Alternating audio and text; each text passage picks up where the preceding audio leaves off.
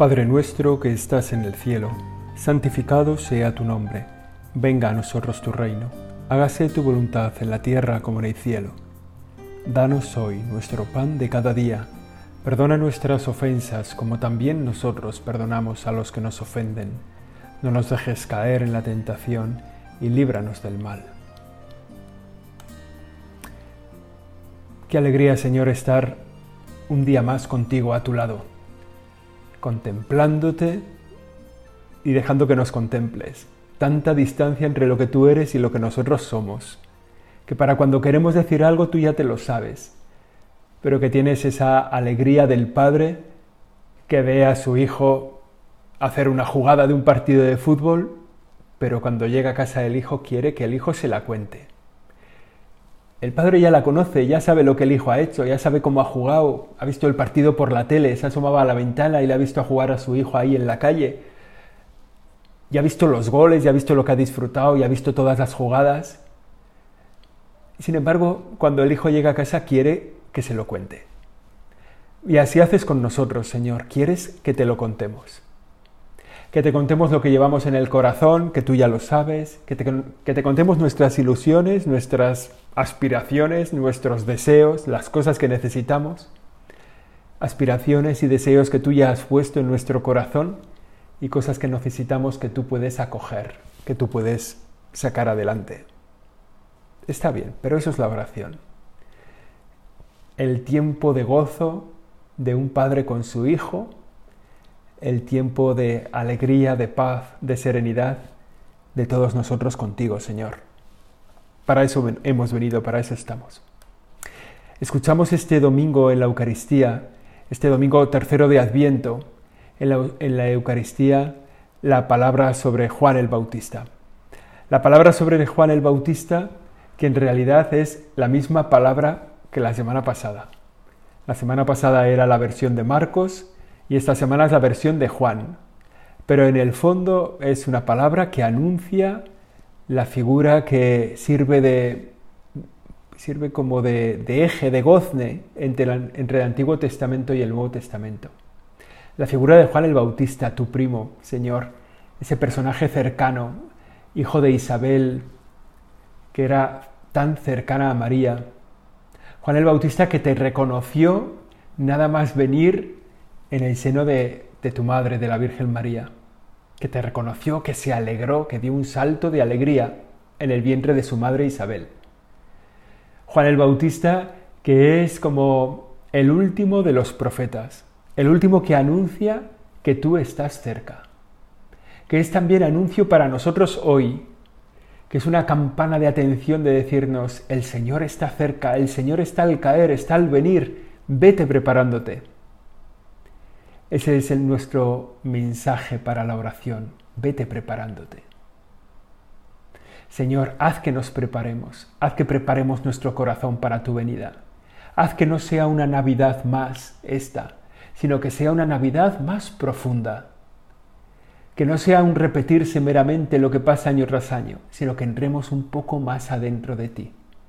Un poco más adentro del portal de Belén, un poco más adentro del corazón de tu Madre, la Virgen María un poco más adentro de tu Padre, de San José, en este año que estamos celebrando ya dedicado a San José, este regalo que nos ha hecho el Papa cuando se conmemora el 150 aniversario de la proclamación de San José como patrono de la Iglesia. Qué bien, San José. El hombre callado, el hombre discreto, el hombre oculto, siempre obediente a la voluntad tuya, siempre atento a lo que tú le quisiste decir a través de un ángel, a través de otro ángel, a través de un mensajero, el hombre callado. Bueno, este año de San José nos, plantamos ahí en el portal de Belén ya en el deseo de que se esté celebrando la Navidad con ese propósito de que no sea una Navidad más, de que sea la Navidad. La Navidad de este 2020 tan desgraciado en tantas ocasiones, pero tan afortunado en lugares de tu presencia que a lo mejor nos han pasado desapercibidas.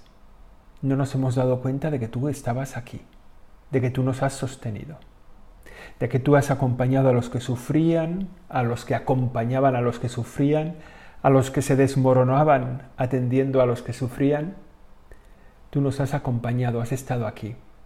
Este año que decimos tan desgraciado, también ha sido pleno de tu presencia. Queremos que no sea una Navidad más y por eso queremos hacer caso de lo que nos dice Juan el Bautista en este Evangelio, que nos dice, preparad el camino al Señor, allanad el camino del Señor. Decíamos que Juan el Bautista, seguramente tan querido por ti, con el que habrías jugado tantas veces de crío, de adolescente, habrías pasado tiempo juntos, a lo mejor habría peregrinado tu madre con la suya al templo alguna vez de críos. Este personaje que anuncia que estás al caer, que estás al venir. Y en este Evangelio, este domingo, escuchamos esa palabra. ¿Tú quién eres? La pregunta que le hacen los sacerdotes y los levitas. Todo el pueblo de Israel lleva siglos esperando el cumplimiento de la promesa. Y se va viendo que la promesa está cada vez más cercana. Y al oírle a Juan el Bautista, al ver cómo actúa, algunos sospechan, ¿será este el Mesías? Y van a preguntárselo, ¿tú quién eres? Él confesó y no negó, confesó, yo no soy el Mesías. ¿Eres tú Elías? Él dijo, no lo soy. ¿Eres tú el profeta? Era así también como se le llamaba, ¿no? Al que estaban esperando. ¿Eres tú el profeta? Respondió, no. Yo soy la voz que grita en el desierto, allanad el camino del Señor. Y así Juan el Bautista nos deja a nosotros hoy, dos mil años después, el mismo mensaje. Allanad el camino al Señor. Preparaos, está cerca. Allanad el camino del Señor. Haced posible que el Señor venga. Y esta es nuestra tarea en este tiempo del viento. Haced posible que el Señor venga. ¿A dónde? A nuestro corazón. Señor, ven a nuestro corazón Ángeles del cielo, ayudadnos a preparar este camino del Señor. a prepararnos a, ayudadnos a preparar que este camino sea un camino limpio, raso, llano, fácil, que sea una autopista desde el cielo hasta nuestro corazón, para que Jesucristo la pueda transitar rápidamente. Juan el Bautista, que es el último de los profetas. Está cerca el reino de los cielos. Preparad el camino al Señor. Las palabras de Juan el Bautista que nos anuncian ya. Esto es ya. El último de los profetas y el primero de los testigos. Este es el Cordero de Dios, el primero que señala a Jesucristo y dice, este es el Mesías, este es al que estáis esperando, este es el Cordero cuya sangre se derramará para el perdón de vuestros pecados. Juan el Bautista. Todo un personaje. No, era él la luz, sino el que daba testimonio de la luz. Y hoy te queremos pedir, Señor, en este tiempo de oración, ser un poco Juan Bautistas. Ser un poco Juan Bautistas. Ser un poco Juan Bautistas que seamos testigos de tu presencia que contemplemos tu presencia en nuestro mundo. Y ser también un poco Juan Bautistas en dar testimonio de esa presencia. Lo primero ser testigos, ser testigos de tu bondad con nosotros, vivir cerca de ti, Señor. Haznos un hueco en tu corazón, hazte un hueco en nuestro corazón. Vivir cerca de ti, contemplarte siempre, estar atentos a tu palabra, a lo que nos pides, contemplar tus maravillas. Siempre recuerdo una, ocasión que tuve de estar con, un obispo, pero que era biblista, ¿no? que conocía muy bien la palabra de Dios y que durante unos días pues predicó la, la misa, la homilía en la Eucaristía que yo asistía. Y yo decía, no puede ser, yo he leído el mismo Evangelio que él y no me he enterado de nada él encontraba en cada palabra una profundidad que, a la que yo nunca me había asomado. Me parecía increíble. Decía, no puede ser, hemos leído, son siete líneas de Evangelio, yo me las he leído, he rezado con ellas, le he pedido al Señor la luz para comprenderlas, las he comprendido, las he aplicado a mi vida y le escuchaba a Él y decía, wow. Señor, que escuchemos tu palabra. Ayúdanos a estar atentos a lo que nos estás diciendo en cada momento. Cada vez que, abrimos la Biblia, palabra de Dios para mí, aquí y ahora. No una casualidad, no una palabra dejada al aire. Es lo que tú me quieres decir, lo que me pides en este momento. Ser testigos también de tu presencia en todas las maravillas que nos rodean, en toda la creación todo está puesto ahí como signo de tu amor por mí. Y a veces no me doy cuenta. Y a veces me, me resulta molesto. A veces pienso que me incomoda. ¿Qué haces tú aquí? ¿Esto para qué? Y sin embargo, todo es un signo de tu amor. Ayúdame a ser testigo de ti, a contemplarte a encontrarte también en todas las personas que nos rodean. Todo lo que tenemos es un regalo. Todas las personas son un regalo que tú has puesto a nuestro lado. Que algunas nos mejoran, otras nos enseñan, otras nos santifican, otras nos hacen esforzarnos. Todas las personas que nos rodean son un regalo, son una oportunidad que nos ayuda a ser mejores, a ser mejores personas. También darnos cuenta de las maravillas, ser testigos de las maravillas que has hecho en nosotros, en nosotros y con nosotros. Las maravillas que has hecho en nosotros. Cómo has sacado adelante nuestra vida en circunstancias en las que hemos estado realmente en peligro. A lo mejor en peligro de, pues de enfermedad, de accidente. Otras veces en peligro pues, de pecado, ¿no? que, de repente, seguro que todos tenemos en la cabeza algún recuerdo de decir, wow, yo no me di cuenta y el Señor me salvó. Las maravillas que has hecho en nosotros, ser testigos de estas maravillas, contemplar nuestra vida como un lugar donde tú has, has obrado, has actuado, y las maravillas que has hecho con nosotros, que también son siempre tan sorprendentes, Señor. Cuando viene una persona y dice, ¿cómo me has ayudado con esto? y no nos hemos dado cuenta. ¿Cómo me ayudaron estas palabras que dijiste no sé dónde y las dijimos sin darnos cuenta, sin poner en ellas ningún acento? ¿Cómo me has ayudado con... Y lo hemos hecho, pues eso, sin querer. Has hecho maravillas a través de nosotros. Gente agradecidísima a nosotros que en realidad tendrían que estar agradecidas a ti. Ayúdanos a ser Juan Bautistas en esto, ser testigos, y también, como digo, a dar testimonio. Ayúdanos a dar testimonio, a contarlo a los demás. En este tiempo que exige una cierta valentía el dar testimonio, porque es tan señalados, somos tan señalados. Somos tan señalados porque damos testimonio y muchas veces nos pueden poner rojos con las cosas que también hemos hecho. Y nos ponemos a hablar de la grandeza del Señor y nos dicen, ¿y entonces tú por qué haces esto? Pero no nos podemos callar. Tenemos que dar testimonio. Ojalá que fuéramos Juan Bautistas en esa coherencia de vida que manifiesta el Evangelio sobre él. Un hombre sencillo, austero, austero en su forma de vestir, en lo que come, austero en su expresión, con esa parresía, con esa fuerza que transmiten sus palabras. Que fuéramos tan coherentes como parece Juan el Bautista porque eso haría mucho más fácil el testimonio que demos, claro. Por eso es tan posible acordarnos hoy de Juan el Bautista, porque realmente fue pues un testimonio tan creíble por la coherencia. Pero que no nos callemos, aunque no lleguemos a esa coherencia, aunque tengamos que avergonzarnos, aunque tengamos que decir, mirad, esto yo lo he hecho mal, pero esto conviene hacerlo así.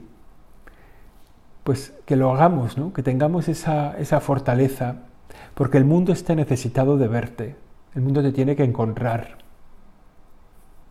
Haz que cantemos tus alabanzas, que alabemos tu presencia, que la señalemos, que la hagamos visible,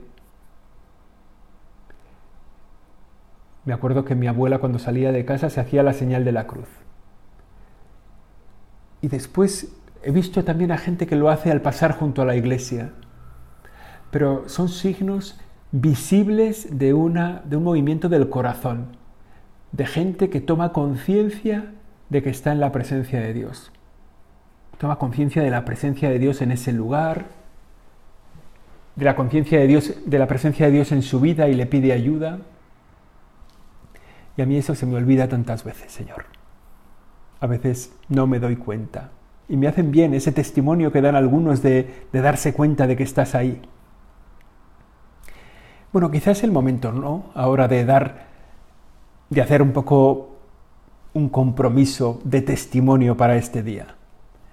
Ahora que hemos repasado un poco a lo mejor de qué cosas nos tenemos que dar cuenta de tu presencia, en qué cosas en nuestra propia vida, en nuestro entorno, en las personas, en las cosas, en la maravilla de la creación, tenemos que darnos cuenta de que estás tu presente y a lo mejor hemos caído ya en esa presencia. ¿Qué propósito de testimonio hago para este día? ¿A quién le voy a hablar hoy de ti? Siempre me asusta un poco, ¿no? Cuando pienso, bueno, ¿a quién le he hablado de Jesús esta semana? personalmente, ¿eh? de tú a tú. No hay en, en una predicación que es tan fácil, ¿no? Tú predicas, ¿quién se va a subir a cogerte el micrófono y a decirte, ¿y tú qué? Hay una anécdota que siempre me, acuerdo, que siempre me acuerdo que es el, un predicador que estaba eh, en un pueblo, ¿no? Hace las típicas predicaciones cuaresmales y estaba ahí subido en el púlpito y, les decía, arengando un poco a la gente del pueblo, este predicador que venía de otro sitio, por vosotros mataron a Cristo, por vosotros le prendieron, por vosotros le flagelaron, por vosotros. Entonces ya una señora un poco harta se levanta así del pueblo y le dice, ¿y por tú, Somorrocuto, qué le hicieron? O sea, por tú, ¿qué, qué? a veces es tan fácil predicar, porque no, no, es fácil que alguien levante la mano y diga, ¿y tú qué? ¿Y tú. A mí me pasó una vez. Me pasó una vez que se levantó una chica y empezó a hablar y yo no, sabía ni por dónde me daba el aire, que luego pues, resultó que estaba enferma, ¿no? pero me, me asusté mucho. Bueno, dar testimonio, que es, creemos, tan, tan, o sea, que es tan necesario y no es tan fácil. Cogerle a una persona y decirle, Dios te ama a ti. Dios a mí me ha hecho esto y a ti te quiere hacer esto exige esa valentía. ¿A quién le has hablado de Jesús aquí en la última semana, personalmente? ¿A quién le has hablado de Jesús en el último mes, en el último año, a lo mejor en toda tu vida? ¿A quién le has hablado del poder que tiene el amor de Dios? De su presencia en la Eucaristía. ¿A quién le has hablado? Mira, Jesucristo está aquí presente. ¿A quién le has hablado del Dios que se hace misericordia y perdona. Haznos testigos, ayúdanos a dar testimonio, como Juan el Bautista. Ser testigos, dar testimonio, vivir en coherencia. Ser Juan Bautistas, como un primer propósito para, para este rato de oración. También nos puede ayudar esta palabra que escucharemos en el Evangelio de hoy, ¿no? Cómo le preguntaron los sacerdotes y los levitas a Juan el Bautista, ¿tú quién eres? Él contesta, yo no soy el Mesías, yo soy la voz que clama en el desierto. Bueno, también vale la pena que nos preguntemos a nosotros mismos, ¿tú quién eres? Que podamos nosotros contestar a esa pregunta, ahora en tu presencia, Señor ¿Quiénes somos? ¿Quién soy? Nos damos cuenta de que no podemos contestar a esa pregunta sin volvernos hacia ti, Señor. Eres tú quien la conoce mejor que nosotros mismos. ¿Qué somos? ¿Qué hacemos? ¿Cuál es nuestra misión? ¿Dónde nos quieres? Eso lo sabes tú. Tenemos una vaga noción a lo mejor de quién soy yo. Y en tu palabra encontramos la respuesta. Eres un hijo amado, amadísimo de Dios. Un hijo que vale todo el amor de Dios, el amor infinito de Dios. haznos darnos cuenta de que esa es nuestra radical verdad, ser hijos de Dios. El Dios todopoderoso, el Dios todo que lo ha creado todo, hijos tuyos. Como decimos a veces, hijos en el Hijo. Eso es lo propio nuestro. Ser hijos en Jesucristo, en el Hijo de Dios. Hijos amadísimos, hijos queridos, hijos por el que Él lo ha dado todo, ha entregado al Hijo. Esta pregunta, ¿tú quién eres?, nos acompaña toda nuestra vida. Y descifrarla es entrar en conversación con Dios para darnos cuenta de nuestra verdad profunda. También podemos empezar nuestra misión, la misión que anunciaba Juan, allanad el camino del Señor allana del camino. Qué imagen tan expresiva. El Papa Francisco que está todo el día diciendo que hay que tirar muros y levantar puentes. Que hay que quitar lo que nos estorba el paso y levantar puentes que nos unan, que salven los obstáculos.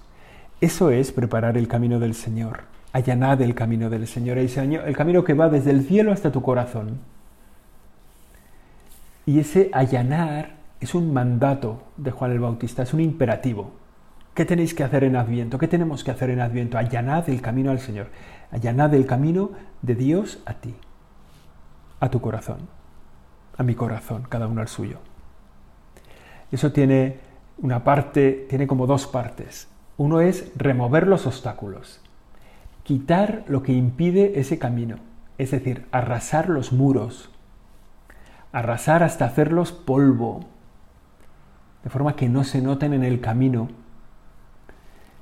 el principal muro que impide a Jesucristo venir a nuestro corazón, vivir en nosotros, es el pecado. Es el pecado que, con el que ofendemos a Dios, con el que ofendemos a los demás, como que, con el que nos ofendemos a nosotros mismos. Remover obstáculos, allanar el camino, quitar los muros, es pedir perdón de nuestros pecados. Es un objetivo también importante de este tiempo de la cuaresma, perdón, del adviento. Es un tiempo importante el de la conversión que lleva a la confesión. Mirarnos. Ya, eh, me parece que comentaba alguna vez, ¿no? Este, este que fue al médico y le, le pregunta el médico en una revisión de trabajo. Tú vas... Eh, ¿vas al dentista regularmente? Y le contesta, sí, voy regularmente, cada 18 años. Eh, porque fui con 18, he vuelto con 36 y al final he vuelto con, con 54, tengo que volver con 54, ¿no? Bueno, pues es así, es verdad, es un poco, es, un poco triste, ¿no? Pero ¿tú te confías con, frecuencia? con frecuencia? Pues, pues también sí, con regularidad cada 18 años, no puede ser, ¿no? Ahora es tiempo oportuno para confesar, porque el pecado es el obstáculo que le impide a Dios llegar a nosotros. El que sea, ¿eh? El de la soberbia, el de la pereza, el de la envidia, el de la lujuria, el que sea. Remover los obstáculos. Y también completar lo que nos falta. Rellenar los huecos, los agujeros. ¿Qué es lo que nos falta para que Dios pueda venir a nosotros? Pues seguramente nos falta algo de fe, algo de esperanza, algo de alegría, algo de caridad. Y en esto sí que podemos ser un poco activos, ¿no? Bueno, un compromiso de caridad, de servicio, un compromiso de desprendimiento, de entrega generosa de mi vida, de lo que soy, de lo que tengo. Rellenar eso que me falta.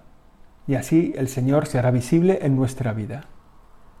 El mensaje de Juan el Bautista para este domingo de Adviento, allanad el camino del Señor, se concreta en esto, remover nuestro pecado y completar lo que nos falta de fe, de esperanza, de caridad, de alegría. En la segunda lectura de este domingo escucharemos también unas palabras que escribe San Pablo a los habitantes de Tesalónica, que es una ciudad que hoy se llama Salónica y que tiene un equipo de baloncesto muy famoso. Pero bueno, Pablo de esto, San Pablo de esto no sabía nada.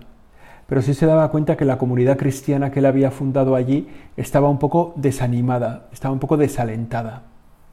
Tenía un poco la impresión de que, de que estaban como un poco dejados esperando la salvación de Dios y ya, bueno, tranquilos porque ya Jesucristo viene, o sea que dejaos de, no os liéis. Y estaban, se estaban desanimando porque tardaba el Señor en venir. Y entonces en la segunda lectura de este domingo escuchamos tres mandatos que les dice San Pablo, pero que no son mandatos de San Pablo, porque los anuncia así. Y esto es, esto es muy valioso hoy para nosotros. Esta es la voluntad de Dios en Cristo Jesús respecto de vosotros. Cuando escuchamos esas palabras, nos tiene que venir a la cabeza un sentimiento de, cuidado, esto es lo que Dios quiere de mi vida. Fijaos que nos pasamos una buena parte de nuestra vida descubriendo qué es lo que Dios quiere para ti aquí y ahora. ¿Cuál es la voluntad de Dios para mí? Señor, ¿qué es lo que quieres que haga? Y aquí está, en la palabra de San Pablo, este domingo. Esta es la voluntad de Dios en Cristo Jesús respecto de vosotros. Tres mandamientos. Dad gracias en toda ocasión. Sed constantes en la oración. Estad siempre alegres. Lo que Dios quiere de ti es esto, que des gracias siempre, que seas constante en la oración, que estés siempre alegre. Esto nosotros no lo podemos hacer con nuestras solas fuerzas, pero el Espíritu pondrá en nuestro corazón la iniciativa para hacerlo.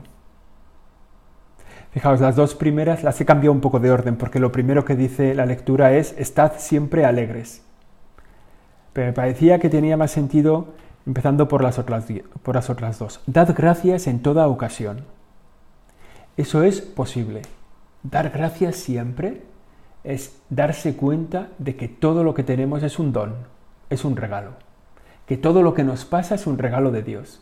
Descubrir, a veces rascando mucho, en cada acontecimiento, un detalle, un cariñoso, una caricia de Dios en lo que nos pasa en las personas que tenemos, en los trabajos que nos ha dado el Señor, en las circunstancias de nuestra vida, decir, Dios ha estado aquí. Y eso nos permite, esa conciencia de la presencia, del amor de Dios, del cuidado de Dios, nos permite dar gracias en toda ocasión. Si no somos agradecidos es porque somos soberbios, porque creemos que lo que tenemos nos lo merecemos. ¿Cómo no me va a dar Dios a mí esto?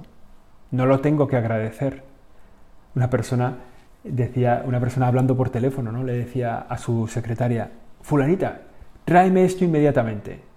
Y colgó. Yo estaba ahí viéndole y digo, hombre, tráeme esto inmediatamente, por favor.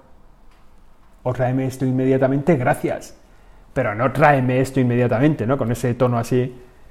Y la otra persona me contestó, yo le doy las gracias cuando le pago la nómina. Wow, me quedé un poco impresionado dije, wow, este no tiene que dar gracias porque todo le es debido, porque todo, este, no, bueno, este lo merece todo. Toda la gente tiene que estar ahí a su servicio mirándole. Bueno, dad gracias en toda ocasión. Reconoce que es el Señor el que te sostiene y te lo da todo. Sed constantes en la oración. Esto también lo podemos hacer, esto también es fácil. Bueno, es fácil. Ser constantes en la oración va de dos cosas. Para ser constantes tenemos que darnos cuenta de que estás aquí, de que tú estás aquí, Señor, y de que tú me quieres. Así se puede ser constante siempre. Estás aquí y me quieres. Siempre querré tener este tiempo de oración, este, este rato de oración, siempre que me dé cuenta de que estás y de que me quieres. Lo podemos pensar ¿eh? de cualquier relación personal humana que tengamos, de cualquier, o sea, encontrarnos con una persona que nos ama. ¿Cuándo llegamos tarde a una cita con la persona que nos ama? Nunca, porque es una persona y porque nos ama. ¿Cuánto nos cuesta llegar a esa cita? No nos cuesta nada, estamos esperándola todo el día. Ser constantes en la oración va de esto. Tú estás aquí, tú me quieres también es fácil. La tercera, que es como digo la primera en la lectura, estad siempre alegres. Esto sí que parece difícil. estar siempre alegres. Estar siempre alegres porque la alegría no es algo que venga de dentro afuera, o sea, no es un mandato. Tú a una persona no le puedes decir estate alegre, pero San Pablo lo dice, ¿eh? además como voluntad de Dios para ti. Ni a una persona le puedes decir enamórate, porque es que esto sale de dentro, ¿no? La alegría sale de dentro, el amor sale de dentro. Entonces, ¿esto cómo, cómo puede ser un mandato? ¿Por qué siempre tengo que estar alegre? Pues en la medida en, las otras, en que nos damos cuenta de las otras dos. De que Él está aquí, de que Él te quiere y de que Él te regala todo lo que hay a tu alrededor. Por tanto, el dar gracias, el ser constantes en la oración, sostienen el que podamos estar alegres. Que la Virgen María, nuestra Madre, Madre de Dios y Madre nuestra, nos ayude en este camino del Adviento para allanar el camino que nos trae a su Hijo, a nuestro corazón, y para vivir en esta constante acción de gracias, en esta constante oración, para que podamos estar siempre alegres. Dios te salve María, llena eres de gracia, el Señor es contigo, bendita tú eres entre todas las mujeres, bendito es el fruto de tu vientre Jesús. Santa María, Madre de Dios, ruega por nosotros pecadores, ahora y en la hora de nuestra muerte. Amén.